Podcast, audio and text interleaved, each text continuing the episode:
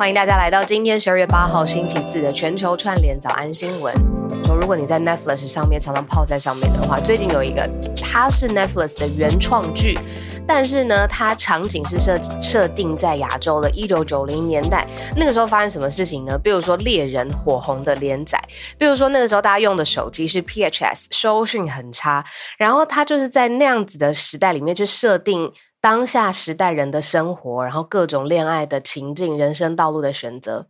怀旧这件事情一直在影视当中是一件非常特别的事情，因为大家会对那个年代的特殊记忆有共鸣。那一九九零年代发生什么事情？就是宇多田光的这一首歌，就是。对我来说，我刚刚有说那是一个时空穿梭机，那个是我国中刚升国中的时候，哇，就会跟全班一起听，然后一起学着唱。然后宇多田光在唱这首歌的时候，我如果没有记错，他也非常非常年轻。然后他的 MV 那个时候就拍的，呃，有点唯美，有点梦幻这样子。就是我我最近工作常常会出现一件事情，就是我明明。脑袋或者是眼睛看到我的稿子是写二零二二，比如说我们前天一起团队跟我一起去主持一个 Google 的峰会，我明明在稿子上面看到二零二二年的广告行销什么什么，但是从我口里讲出来的就是二零二一年，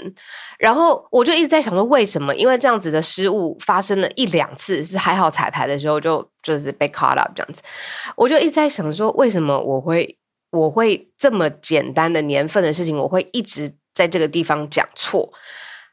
然后我才很仔细的在想了一下，疫情这三年呢，就是哈尔今天我不知道，就是会不会很有同感？就是我们都疫情刚开始的时候说是 blur year，然后或者是有一天呃疫情很影响很严重，我们完全都呃影视产业完全没有办法录影的时候，我也觉得日子过得非常模糊，但是一直要到现在。我现在看到很多专家都说，冬季的病毒呃的威胁不像是去年这样子，然后我才我们大家全部都稍微喘一口气，甚至是不是中国都要喘一口气的时候，我才发现。一晃而过是 blur three years，就是 对我来说，就是三年过去三年的时间都超级超级无敌模糊的。然后，所以我就跟我自己说，我今年不可以这个样子，我就是要好好的过好，就是现在二零二二年的最后的尾巴。所以我做了一件什么事情呢？我做了一件对我自己来说，呃，一来很疗愈，二来我觉得在这个季节非常有仪式感的事。我昨天呢，他花了三个多小时。对，真的是马不停蹄，而且最后是做到流汗的这种。我去做了一个完全手做的圣诞节花圈。我知道现在谈圣诞节气氛可能对大家来说有一点点太早，会不会？可是呢，圣诞节每一年对我来说都是一个我会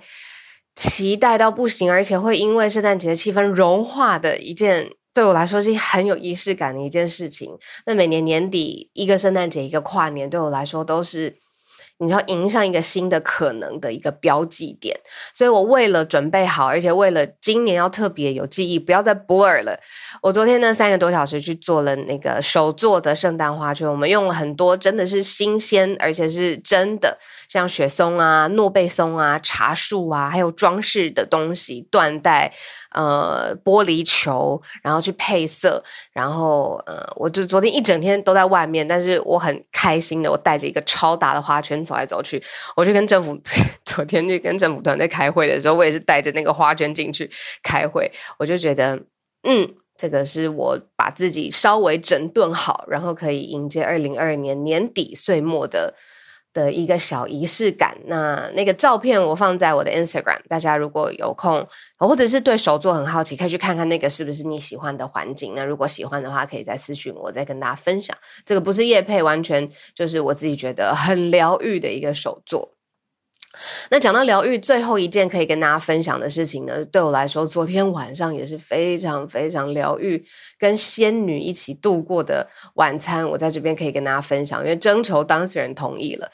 每次早上串联的时候，我们都会听到非常嗯，我会说有气质，然后细致，然后温柔，然后有条不紊的声音。那他是山人信起老师，山人信起老师呢一直在加拿大，然后呃，昨天我才知道原来丈夫是德国人，然后每一年圣诞节都会回到德国。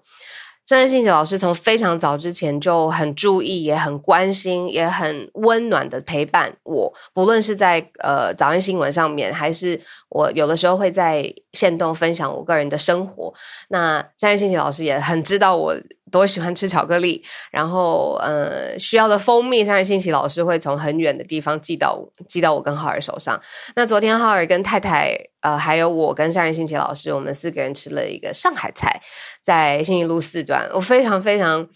呃 surreal 超现实的见到了网友呃朋友，然后还有我心里很感恩的人，所以老师你如果在听的话，真的很谢谢你，很开心可以见到你。好了，感恩的信息就是这边告一段落了。哎，现在这个私讯爆炸了，对不起，我专心。主持节目，谢谢大家喜欢我做的花圈呢。我现在看到那个 Instagram 飞飞进来超多的讯息，好，让我主持完节目之后呢，我来回复大家。不过今天我们选择的四题有一点点重磅。好，今天第一题我们盘点美国对台军售案四点二八亿美元第七次的军购案内容到底是什么？这是拜登任内数来的第七次。再来，我们聊一下我们很少在早安新闻提到的国家，呃，在非洲这里。我们都说，诶，这个传染病，或者是呃生活条件，或者是资源上面，一直好像都不是那么的充裕。好，可是如果硬要找一个原因，我们今天聊聊刚果，刚果跟艾滋病的关系到底是什么？呃，有南非的摄影师去拍了非洲拍摄的作品，我看过那里面的呃非常人跟人之间非常单纯的相处的细节，可是也因为呃。资源的问题，不论是食物还是水，或者是疾病的问题搏斗哦，所以我们呃一起看一看，有一个无国界的医生在医疗的最前线去理解一下刚果跟艾滋病之间的关联。好，第三题跟第四题都稍微跟这个房价有关系，但是呢，一个是远在天边，我们可能我说实话，我刚刚说我见不过，没有见，我们见不到，但是我说实话，我在香港见到他一次，而且是在夜店的时候啊，糟糕。糟糕，对，他跟我同时在夜店，但他在非常遥远的地方。然后他说：“马云，马云，马云在这儿。”好，对，我们要讲的是，现在马云他已经离开了公共视野一阵子了。可是再次有他的消息，就是啊、呃，他不仅卸任了他在公司上面的职位，他也卸任了浙商总会会长。这是一个什么样的呃性质的？呃，联盟好，我们待会来聊一下。但是呢，他接任之后，他去哪里？他去了东京，他在箱根买房子。讲到买房子呢，今天的最后一题，好，要来讲说这个房价已经到二零二二年年底了，全世界各地的城市都有波动，有些增，有些涨。台北增幅全球第四，跌得最多的。是首尔，为什么是这个模样呢？我们待会马上跟大家来一起盘点。好，首先第一题的时间我们刚聊的有点多，我们直接进入了今天第一题的盘点。呃，美国国务院已经正式发表了新闻稿，说现在呢，在拜登任内已经批准了，大概是台币折合一百亿元的军购案，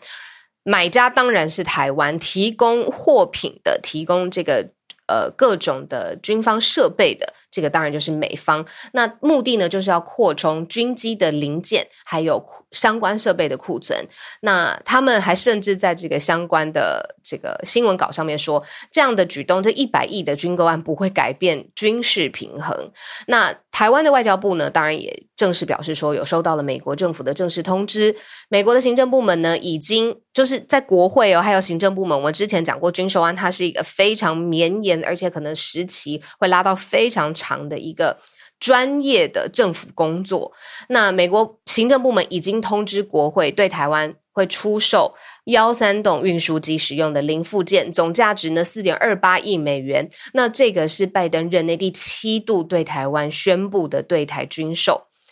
好，总统府发言人张敦涵，他同时也是我的学长，他在这个军购案上面也会特别特别的在意他的用词跟对外的讯号。他说，感谢美国政府再次用实际的行动。落实对台湾的安全承诺。下一句呢，他就说到说台湾会坚持捍卫主权、守护国家，展现防卫的决心。哇，这件事情其实在国际上面看的其实是非常非常重要的。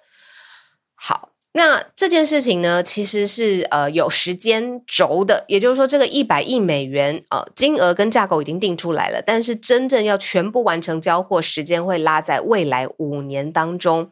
另外呢，这个五年当中，每一项的这个物资跟真的军方的设备，它是有先后顺序的，所以呢，会把这个美国超额防卫物资提给台湾。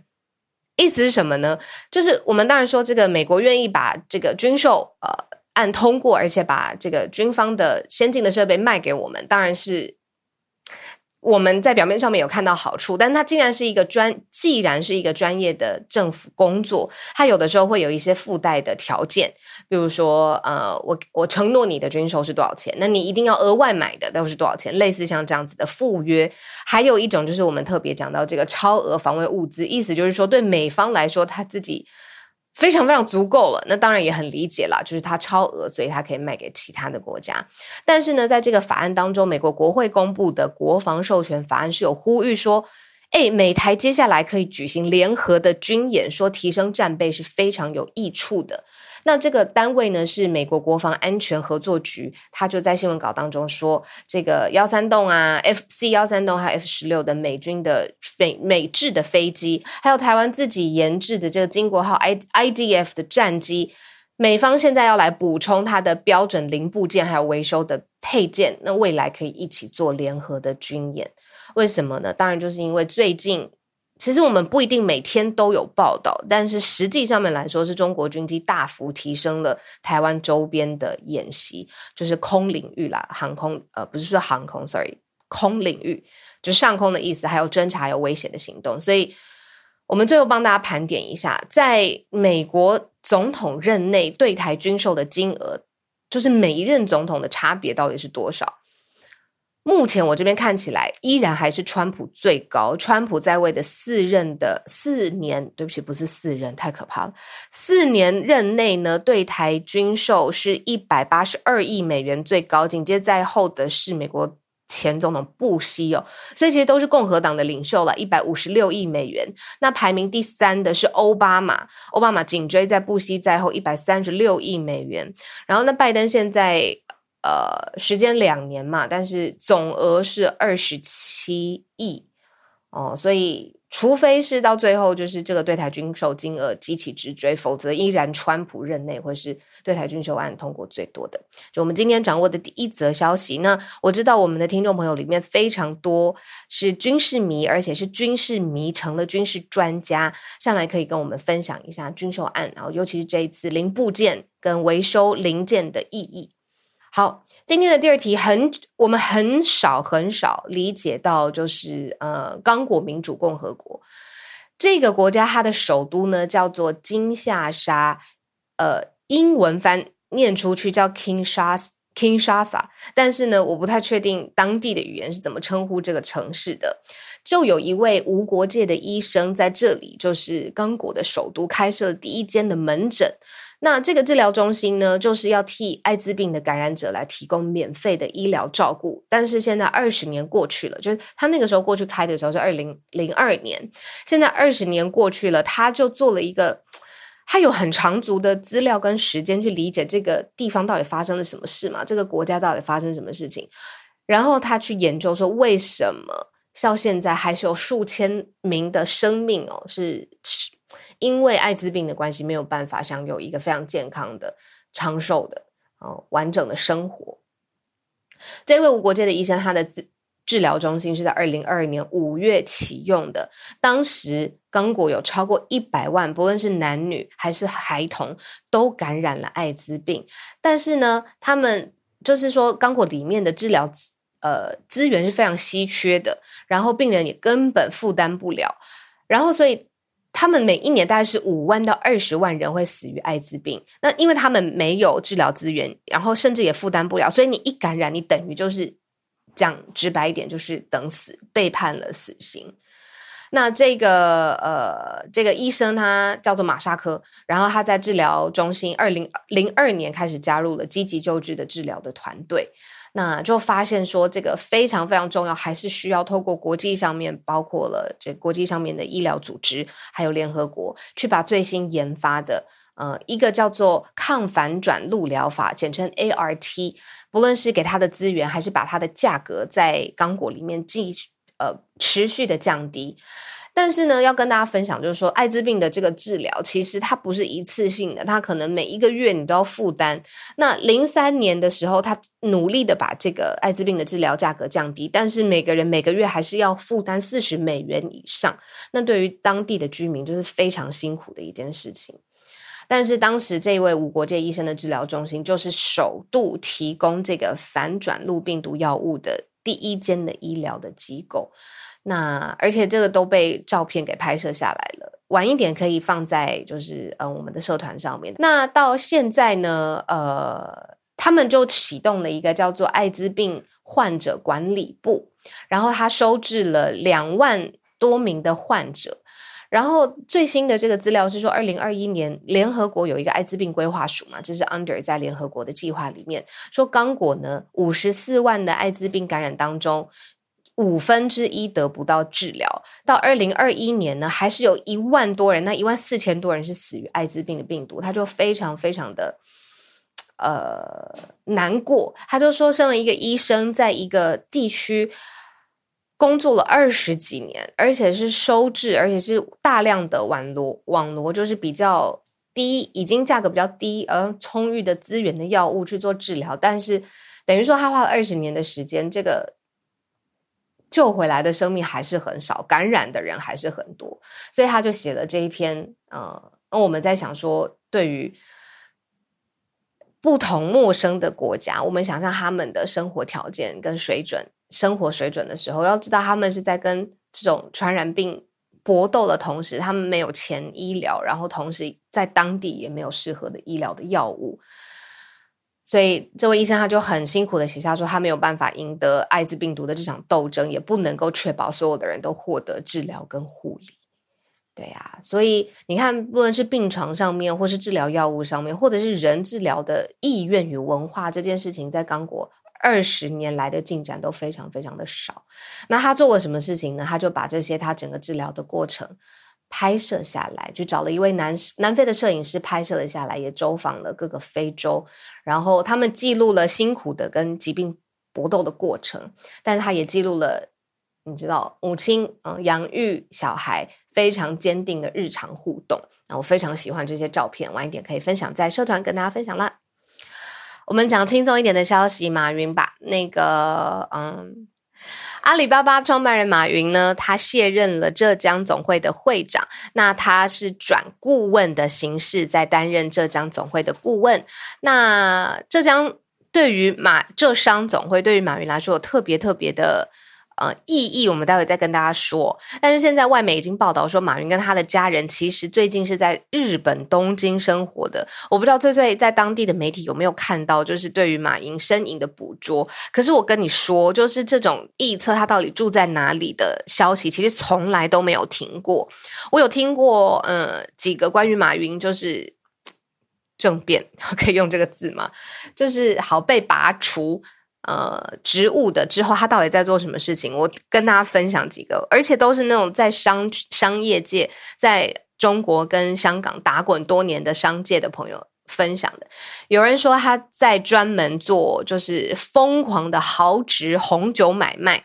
有人说他潜心的在学习书法。然后也有人说呢，他就住在香港的四季酒店里面，但是这些都是一些传闻，然后不太确定。那现在呢，是外媒有说他跟他的家人在日本东京生活了半年，他们选入了箱根的一栋豪华的别墅，然后他们最爱点的外卖呢是顶级的寿司。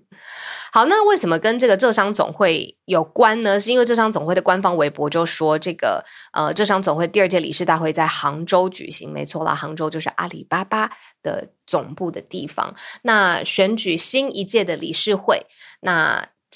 会长是一个叫正泰集团的公司的董事长，那马云就卸任了会长，现在他的身份转换了，是受聘为顾问。好，我们有说，这到底外媒到底是谁在说这个马云在东京生活将近半年？答案是英国金融时报。好了，刚说政变可能字眼有点就是嗯太过强烈了，不过我们说打压，这应该是吧？中国打压势头强劲，而且国际曝光声浪迟迟没呃，就是久久没有下坠的马云。那阿里巴巴创办人马云。英国金融时报报道，已经在东京生活了六个月，期间呢保持低调，定期前往的两个国家，一是美国，当然他是英文老师，沟通呃 reputation 啊，甚至是在英国媒体、美国媒体的报道上面，真的是大家是认识他的。另外呢，还有一个地方就是以色列，那还有说呃了解马云的行踪的人说，他们在日本东京郊外的乡村的温泉，还有滑雪的圣地逗留。这个，我跟你说，我在看这则新闻的时候啊，就是我的心是已经呈现一个旅游的状态。我的重点也不是放在马云，我的重点是说，好，马云都选在这边生活是吧？那现在这个可以好好的呃规划时间到你想去的呃，也跟台湾非常非常友好的地区，不论是不是日本，可以享受一下年末的气息。好，非常不专业的我的联想，这样子。好啦，那呃，资讯方面还是要带一下这个日本企业软银 SoftBank 啊，就是最近我觉得，尤其是今年吧，它其实是遭受非常非常大的低潮的。那结果呢，呃。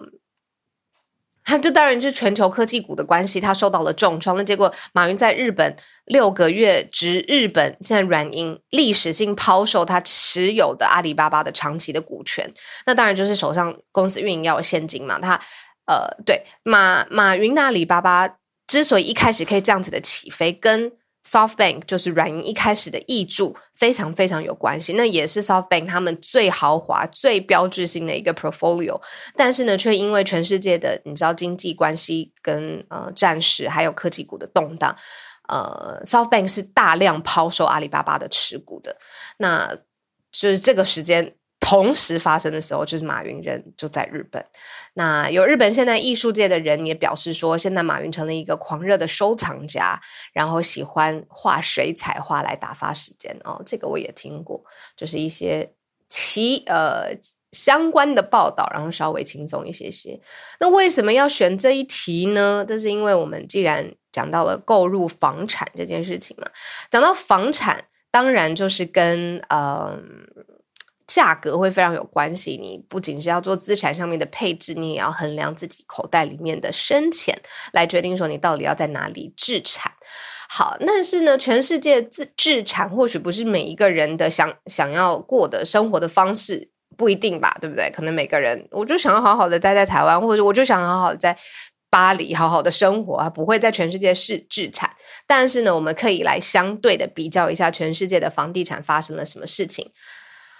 好，这个富裕阶级的投资意愿呢，在二零二二年末，现在看起来的确是呈现两极化的状态。它有带动一些城市，让它的房价增幅往上拉升；它也有拉低一些我们觉得说，哎，应该变得非常非常好的地方。好，我们要来公布了，全球现在增幅全世界都市之冠的地方。答案是在大阪，台北的房价增幅排名全球第四，也不低哦。但是非常会让人意外的地方是首尔，首尔的房价是下跌，跌幅是全世界跌幅最多的。这是日本不动产的研究公司现在公布全球主要都市的不动产调查报告。那也就是说，在二零二二年十月年末的时候，你看大阪商办大楼的交易价格比上一次的调查，也就是半年之前，扬升了百分之三点一，这是。全世界他们排名十四个主要城市的第一名，那再来是越南的胡志明，哦，非常非常厉害，booming 的一个城市，然后再来是东京，最第三名才是东京哦，那第四名马上紧接在后的就是台北了，对，所以就是从商办的租金还有房价、住宅大楼交易来看。这样子，那全球十四个大都市当中呢，有五个都市房价是下跌的。当中呢，首尔下跌的跌幅最大，百分之一点八。再来就是香港了。所以你我们刚刚讲的是前面是增幅最多的，我们现在讲的是跌幅最大的。第一名是首尔，再来是香港，第三名不可思议是伦敦，然后第四名是吉隆坡。那所以这些城市它本身都是主要的城市了，那可能在经济活络上、商业利益上，或者是发展上都非常非常可看性。也就是说，这十四名强劲的选手一起比，还是会有就是增幅、跌幅啊各自的排名这样子。那这个是日本的发表的统计。那从我们看这个地价、房价会有很多不同的，从交易价格，或是租金，或者是呃商办的租金啊，不同或住宅大楼的租金等等，那这个就是一个综合的指标。那这个综合的指标干嘛嘞？它排序出来，它会替各个国内外的机构的投资人，或是相关的投资人，他们。呃，去预测接下来的经济发展的一个指标，所以我们跟大家也一起分享这一个最新的调查。那台北在于全世界这十四个主要城市当中，现在房价增幅是全世界第四大。今天我们讲了四题，首先呢，拜登任内第七度批准大约是一百亿台币，四点二八亿美元的对台军售案。再来讲到刚果，刚果无国界的医生。呃，辛苦了二十年，最后还是认为说，在当地医疗资源、还有价格、还有呃药物的稀缺。他觉得还是没有办法去改变这个根本性的架构性的问题。第三题，我们稍微轻松一些些。好久不见，每次总带给大家，不论是唱歌啊，或者是讲京剧啊，都带给大家娱乐性跟商业霸气十足的马云。他现在在过的是山水画啦，然后滑雪圣地的生活。关于他的奇闻异事，从来没有少过。大家或许上来可以补充一下。以及最后，我们讲到台北房价增幅现在全球第四，但是跌幅最高的反而是首尔。好，今天我们就盘点到这边，这四题跟大家分享。那接下来，请大家可以举手上来跟我们聊一聊。呃，现在看到的新闻，呃，我先邀请了翠翠，但是我希望可以先听听看 Shelly，因为 Shelly 比较少上来。Shelly last name 是谢吗？嗨，早安，今天要跟我们讲的是长野青木岛公园。小鹿好，你听到？嗯，嗨，你好，小鹿好，浩儿好。对，今天是我第一次上来分享，跟大家分享一则我今天早上八点半刚刚看到的日本的新闻。出处是昨天的长野朝日放送。长野青木岛公园因为附近一个住户投诉，在公园玩的小孩们太吵，所以决定废除公园。呃，你没有听错，就是一个住户。这个公园附近有小学、幼稚园和儿童中心。平常每天将近一百个小孩在儿童中心和公园玩。据说这栋住户多年来不断的投诉，他说他当初买房子的时候就是图个清静，没想到公园小孩这么吵，他已经忍耐十八年，快受不了了。最后长野市决定明年三月废除这个公园，从这个月开始就不能用。这个电视记者去访问了很多附近的住民，住民们都觉得无法理解。我看到这则新闻后，呃，脑海中立刻浮现的影像是，将来的日本一个个都是老人，安安静静的社区。那难怪现在日本越来越少人愿意生小孩了。好，跟大家分享这则很不可思议又很日本民族风的新闻，谢谢。这里我很开心，第一次上来分享，每次有新朋友上来分享，都很想要大大的谢谢你。可是我也要继续跟 Shelly 聊聊，就是为什么今天看到这则新闻会很想分享，是不是这样的？呃，生活或者是现象对你来说有切身的感觉，所以你就是忍不住想要跟我们聊聊这个话。我自己的小孩已经大了，嗯，已经都是社会人了。社会人，我讲，我想说，这则新闻应该是我今年看到最不可思议的新闻。我觉得一个社会，嗯、一个社会有小孩的声音是一个很正常的社会。对。呃，现在有点呃，有点打破我的这个三观，对 对对，哦、觉得所以，但是在日本我又很能理解，因为日本人是一个很怕去影响别人、嗯、很怕造成别人麻烦的民族，所以我说这个是一个很日本民族风的新闻，但是真的是值得大家深思。对，而且今天记者去访问的时候，所有附近的住民都觉得很有点生气跟无法理解，嗯、对。有点生气，对，所以市议员也跳出来了，决定可能，但是目前是他们已经决定明年要废除，今年呃这个月就不能用了。嗯，可是市议员现在把这个话题呃抖出来，就现在全国都在报道。理解，Shelly，那我从你的分享猜你在日本生活很长一段时间是吗？对对对。哦，所以对于当地的生活文化其实是很理解的，这样子。嗯嗯，对。难怪，好，谢谢 Shelly，下次谢谢谢谢谢，下次可以常常上来跟我们聊聊天，如果 好好，谢谢谢谢 Shelly，嗯，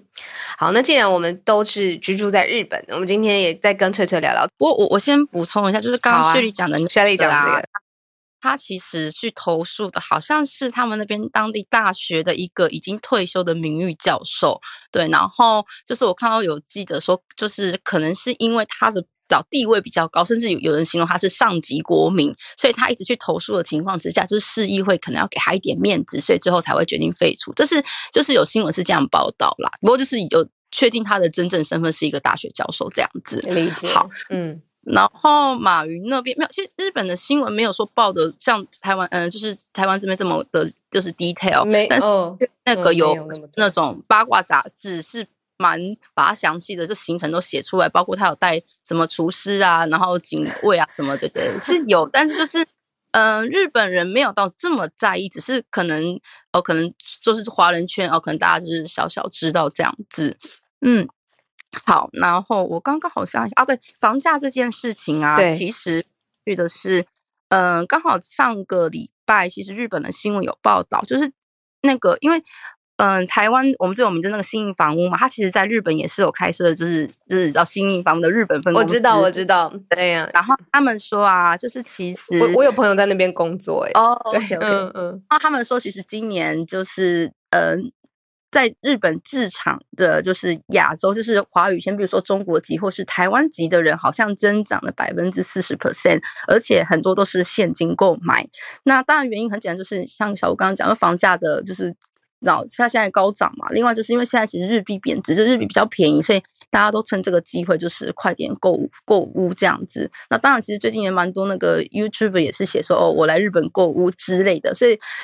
我觉得可能会造成一阵就是小小的风潮。好，那最后就是我今天想要分享的新闻。Sorry 讲太多。就其实那个日本，我们有一个叫做母乳银行的一个机构，那它其实是嗯专门给就是比如说早产儿，那他可能体重是低于一千五百公克的早产儿。那其实早产本身它比较相对虚弱嘛，对，所以其实嗯医院会希望说就是他出生之后能尽早提供母乳给早产儿，因为这样子才可以就是降低他就是。因为并发症，或是说因为身体的情况可能不好，然后他可能因为喝了母乳之后，他可以降低就是死亡的风险，大概是三分之一左右。那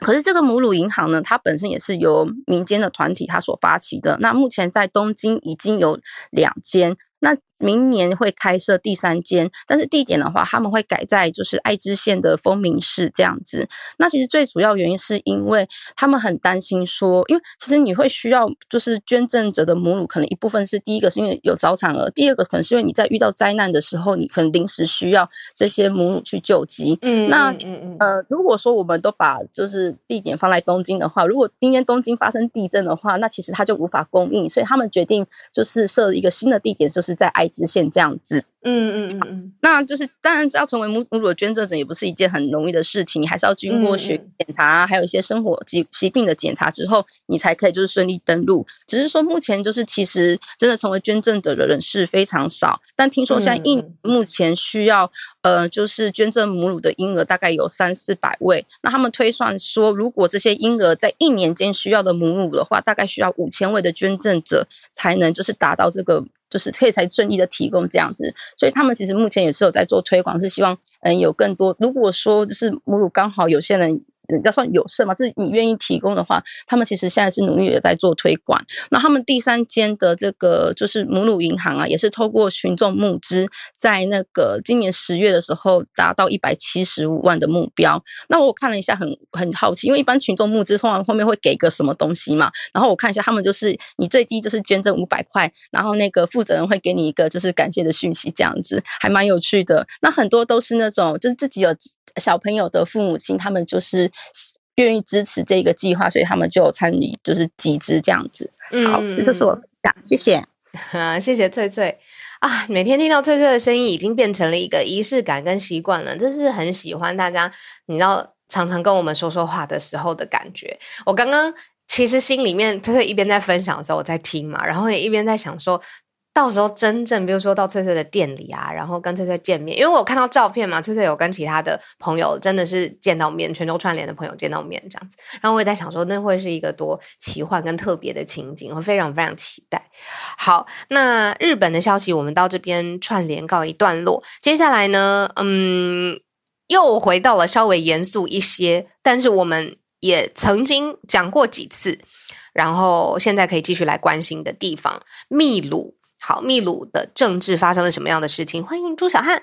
Hello，小鹿，Hello，大家早安。你好。的、嗯，与其说是严肃的事情，其实也蛮有戏剧性的。呃，简单来说的话，就是秘，就是秘鲁的前总统啊，就是在过去，在今天下午，就是当地时间今天下午的时候，上演了一出政治闹剧，然后结果自己被抓了。呃，这个秘鲁政府垮台，现在新的政府已经建立。呃，事情是这样的，呃，现在上就是之前这位总统 Pedro Castillo 啊，他是这个呃，在二零二一年去年在秘鲁全国大选当中，就是呃获胜。那他本人是教师工会的这个运动人士出身，所以他算是极左派。但他上台之后很有意思，他的上台之后，他的很多立场就开始向极右转变。呃，很多政策在极左和极右之间跳来跳去，呃，属于一个完全不按常理出牌的人。呃，而且秘鲁虽然说他的民主制度并没有很完善，但是他的民主制度已经实行了几十年，一直都是在改善过程当中。呃，所以这个就是。明显就是这个啊，卡斯蒂利奥。他本人的这个政治才能也好，或者说对政治的运作的掌握来说是很差劲的，结果导致了朝野的普遍不满。那其实他上台这个一年多以来，已经遭到了国会之前的两次弹劾。那么在十一月的时候，国会又对他发起了第三次弹劾。那第三次弹劾就要在今天投票。那这个结果就要在这个议会要进行表决的时候，这个总统居然宣布要解散国解散议会啊，然后实行这。这种直接的这种政府的紧急统治，相当于就是要暂停这个秘鲁的宪法，然后他要进行这种所谓的独裁统治，呃，结果就是引起了轩然大波。那首先，当然国会是完全不理他，呃，结果他自己的副总统，包括他内阁当中的多多位高官，呃，比如说国防部长、教育部长，还有能源部部长，都纷纷辞职来抗议。那同时，这个秘鲁的司法机构啊、警察机构还有军队，也都宣誓要支持国会，而不是支持总统。呃，结果就在他宣布这个解散国会的一个小时之后，他本人就被逮捕，然后被剥夺了总统职权。那新的这个，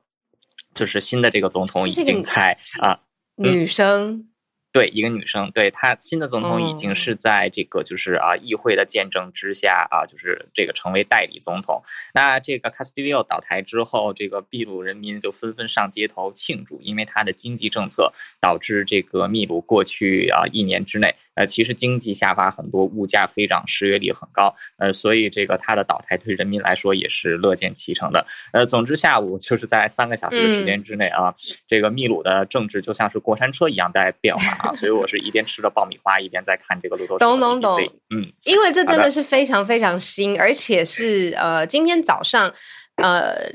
呃，就非常新了，可能一两个小时之前才有呃。台湾的媒体在把这件事情就是把它梳理好，这样子，也就是说，短短的几个小时之内，总统遭弹劾罢免，然后警方就扣押他，然后副总统就上位了，还是秘鲁的第一位女总统，难怪就好像一直说这是看爆米花可以吃的这个配配爆米花吃的戏剧性的一天，对吧？是的，是的，嗯，好的，这条新闻就是这样，嗯、谢谢。谢谢。那刚才这个，我可以这边补充一些呃资讯，因为刚才陆小汉他一直在分享的时候，我就一直在看，就是说，呃，他其实过去就是这一位已经下台的总统，他过去还有两次弹劾的。呃，记录那他是有存活下来，就是弹劾没有真的让他离开他的职位这样子。但是秘鲁的民众对他的不满是其实是持续上升的。还记得早再早一点点时间，常常会有位秘鲁女孩常常会在跟我们一起聊。那还有这个，反正有数千名的反对他的呃人民也会常常进入呃他们的首都叫利马。街头示威，好，我为什么特别对这个城市特别有感觉呢？我我我在大学的时候，我不知道你们会不会这样，就有一些国外的学生会到你们的大学，就是呃做短期的交换啊、游玩，然后学校就是安排说他可以直接到一个人的家里面跟他一起生活，然后接生活之后呢，就去到同一个宿舍或者是同一个系系学院，然后就体验当地的。真的就是一个一个正常大学生他会有的正常的所有的日本日常 routine 这样子。那正常没有什么特别的，一直不要跳我语病，吓死了。就是说会有经历的所有的日常。那那时候呢，我被分配到的一个，我到现在都好记得，她好漂亮，五官深之深邃。她跟我说，她家就是利马，然后她说她是秘鲁人，然后她的家就是在秘鲁的首都利马。然后我就看到她那个时候已经呃。对，那个时候已经刚刚开始有脸书，我们刚刚开始用脸书，然后因为她很漂亮，所以我就一直在她的脸书上面看她的照片，我才发现她根本是一个立马，不不不能这样说，她根本是一个秘鲁的公主来着。就是呢，她看在她的家乡穿的那个传统的服饰啊，还有她呃她的家乡她的正常的生活，她的日常，跟她住在我家的时候穿的那个什么帽 T 啊，然后牛仔裤，根本是完全截然不同的两个人。然后我在接待他一一整个月，他不当然不就住在我家，但是这一整个月我都算是一个地陪一样的跟他一起上课啊，然后带他去吃夜市啊什么有的没的。他最后才跟我说，说他们家的确就是是是一个世袭的在利马的家族，然后他已经讲得非常非常谦虚了。然后他最近结婚，然后我因为我们后来还加了 IG 什么，就陆陆续续保持联络。我就看到他的那个哇排场设计，然后还有那种异国的情调，让我觉得说秘鲁真的是一个很热情，然后很有异国气息的地方。对，所以好了。跟这个戏剧性的政治跟宪政危机没有关系，但是就是我对我来说有有体会，而且有有曾经有过一点点交集的城市这样子。好，今天最后一位我们邀请叶老师，叶老师上来跟我们一起在讲的事情是世界上最贵的药吗？老师早，早，小鹿早，好儿早，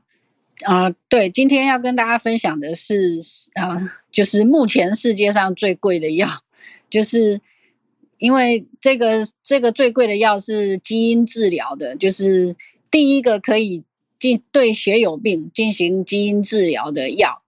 那它是用一个病毒把这个血友病的，就是说血友病，当然它治疗的是所谓的血友病，其实有分大概三型。那它治疗的是第二型，所谓的血友病 B，是缺少这个第九凝血因子。那它是用病毒呢，把一个把那个第九凝血因子呢带到肝细胞里面去，那让这个病人可以